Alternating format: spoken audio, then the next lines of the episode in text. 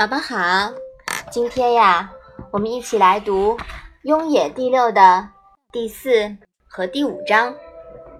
因为这两章啊，意思上有连贯性，所以我们把这两章放到一起来读吧。子华始于齐，冉子为其母请诉。子曰：“与之辅，请义。”曰。与之语，然子于之粟无柄。子曰：“赤之是其也，乘肥马，衣轻裘，无闻之也。君子周急，不计父。”原思为之载，与之粟九百。辞。子曰：“吾。”宜与尔邻里相党乎？妈妈，子华是谁呀？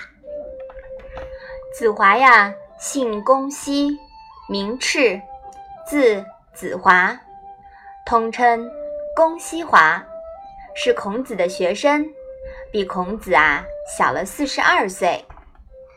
妈妈，冉子是谁呀？其实冉子。已经在前面出现过很多次了，对吗？你还记得他叫什么名字吗？叫冉求。对，冉求啊，字子友，通称冉友，尊称冉子。在《论语》书中，被孔子弟子称为子的只有四五个人，冉呢，就是其中之一。冉求是被孔子骂得很惨，但又被后人尊称为子的一位弟子。也许是冉求在孟之反不伐事件之后，被孔子重新认识了。此事呢，在后面很快就要提到啦。妈妈，粟是什么意思啊？粟啊，是一种粮食。在古文中，粟与米连用时，粟指带壳的谷粒，去壳以后呢，就叫做米。粟字如果单用的时候呀，就是指米啦。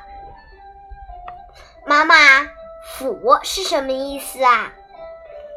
府啊，是古代的一种度量名，一府呢，约等于六斗四升。妈妈，雨是什么意思啊？雨啊，也是古代的一种度量名，比府呢要少一些。一雨啊，等于二斗四升。妈妈，周是什么意思啊？这里的周啊，可不是姓周的周哦。周呢，是周记、救济的意思。袁思是什么意思啊？袁思啊，也是一个人，姓袁，名宪，字子思，是鲁国人，孔子的学生。孔子在鲁国任司法官的时候，袁思呀，曾做过他们家的总管。宰是宰掉一个人的意思吗？哎呀，当然不是啦。这里的“宰”啊，就是家宰、管家的意思。妈妈，“邻里乡党”是什么意思啊？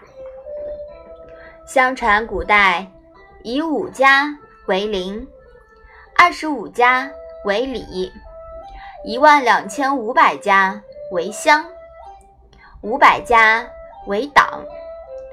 此处呀，就是指的是。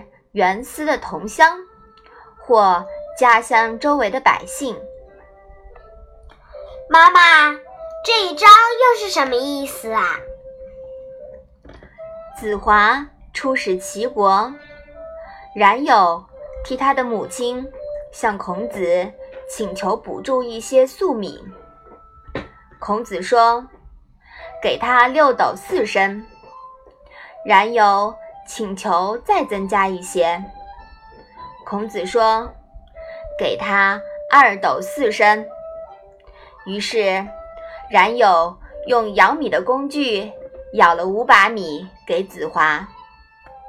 孔子说：“公西赤到齐国去，乘乘坐着肥马驾的车子，穿着又暖和又轻便的皮袍。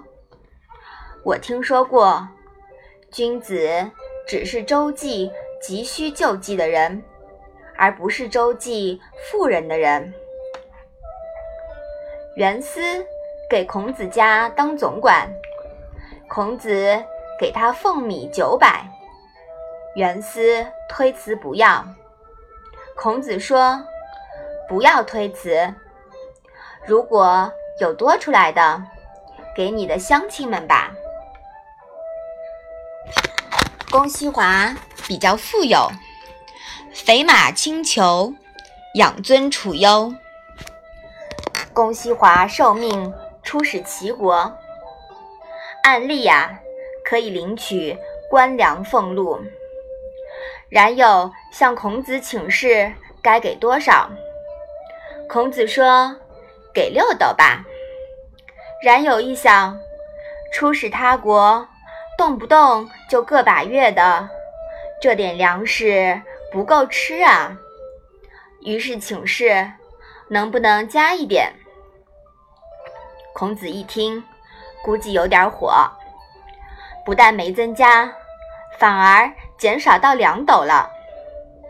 冉求这下呀，才明白了孔子的意思，于是用舀米的工具舀了五把米，给了子华，象征性的给了点官粮配给子华。丙这个字呢？说文中解释为合数，本意呀是用手抓握着一把合数。后来呢，引申为握住舀米工具的手柄，一舀啊，也就是一柄。舀米的工具有大有小，所以严格的说，柄。并不能作为一个计量单位，所以呢，史料中也找不到关于饼的换算资料。后世有人猜测说，一饼是十六斛，更有甚者误传为一饼是六十斛，这些呀都是没有根据的。孔子说。君子周急不济富，可见他这时也管不了那么多官粮的规定了。按规定来，只会使富者越来越富，穷者呢越来越穷。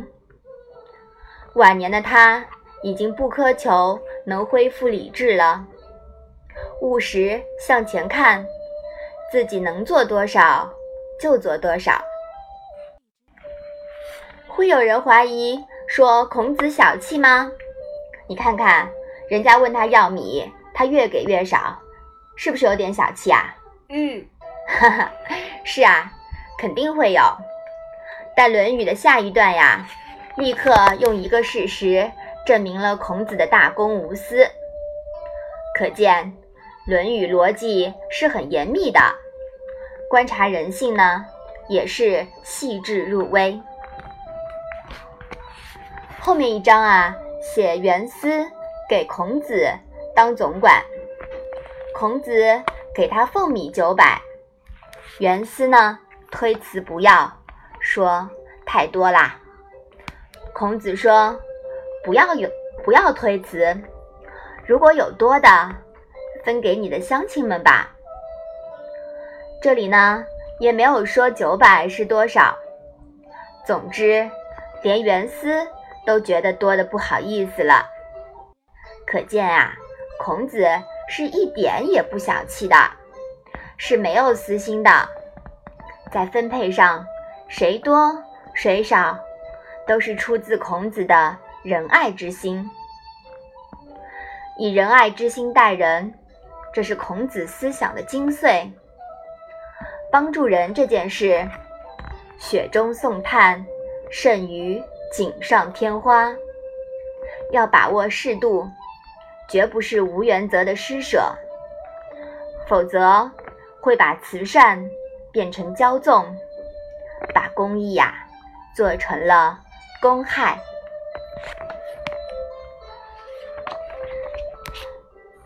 好的，我们把这两章啊再复习一下吧。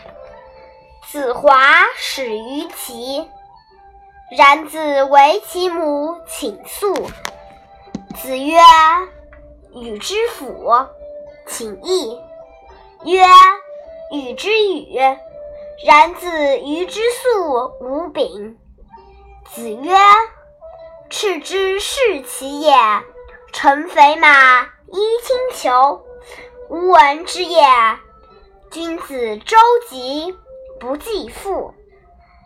元思为之宰，与之粟九百。辞。子曰：“吾亦与尔邻里相党乎？”嗯，好的。君子周急不计父，宝宝，你一定要把这一句话记住哦。嗯，那我们今天的《论语》小问问就到这里吧。谢谢妈妈。